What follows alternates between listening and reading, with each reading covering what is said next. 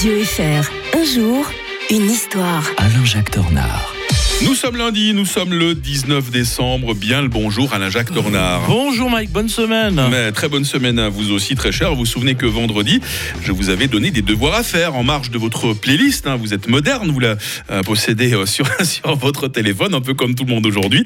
On se souvient qu'il y a eu en son temps les phonographes pour écouter la musique. On va revenir donc en 1877. Qui a inventé le phonographe au fait? Euh, si vous êtes français, vous allez me répondre Charles Cros.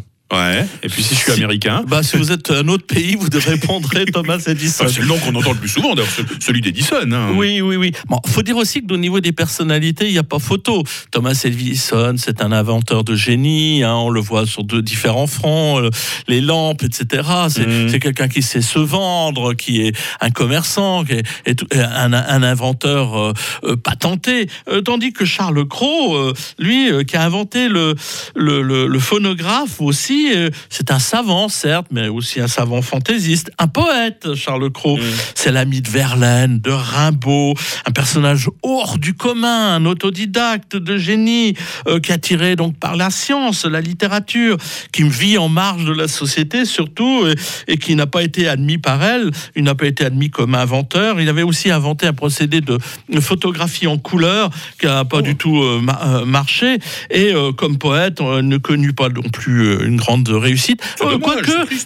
on- il la doit quand même un peu euh, sa renommée aux surréalistes qui virent en lui un précurseur. Bon, c'est toujours ça. Puis il y a, Ah. il y a un prix Charles Cros qui voilà. Mhm. Mais bon, forcément. C'est Thomas Edison qu'on le que, que, que- que l'on remet euh, à l'honneur plutôt euh, parce qu'il a il a vraiment inventé quelque chose de très très concret. hein. L'enregistrement est assuré par un stylet gravant mécaniquement les vibrations sur un cylindre d'étain. Donc c'est très très précis ce qu'il invente. En repassant dans les sillons gravés, le stylo fait vibrer une membrane qui transforme les vibrations en son. Et voilà, c'est comme ça que le 19 décembre 1877, Edison dépose ce brevet de après un essai public le 7 décembre euh, précédent.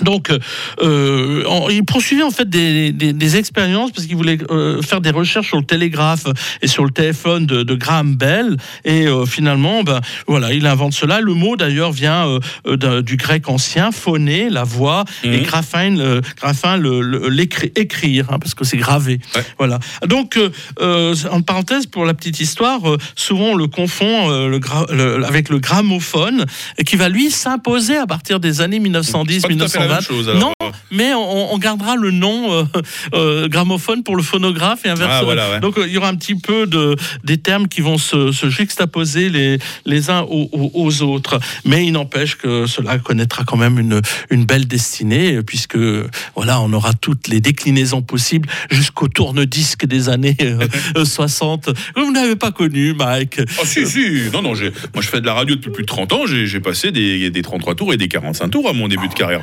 Pas si jeune que vous tendez à le faire croire. hein. C'est à nouveau à la mode d'ailleurs en plus. Exactement, voilà. Voilà. Mais il n'empêche que les bonnes playlists aujourd'hui sont dans les téléphones. Oui. N'est-ce pas, Alain Jacques Tornard? Je vous ai montré comment ça fonctionnait. hein. Oui, oui, oui, oui. Euh, nous passons à une autre chose. On va parler de quoi demain? Demain, on parle des Argentins qui se soulevaient contre le dollar. Ce sera l'occasion euh, de revenir en 2001. Mais voilà, avec les téléphones, on peut écouter également cette séquence en podcast. C'est très important de le rappeler. Bonne journée, Alain Jacques Bonne Tornard. journée.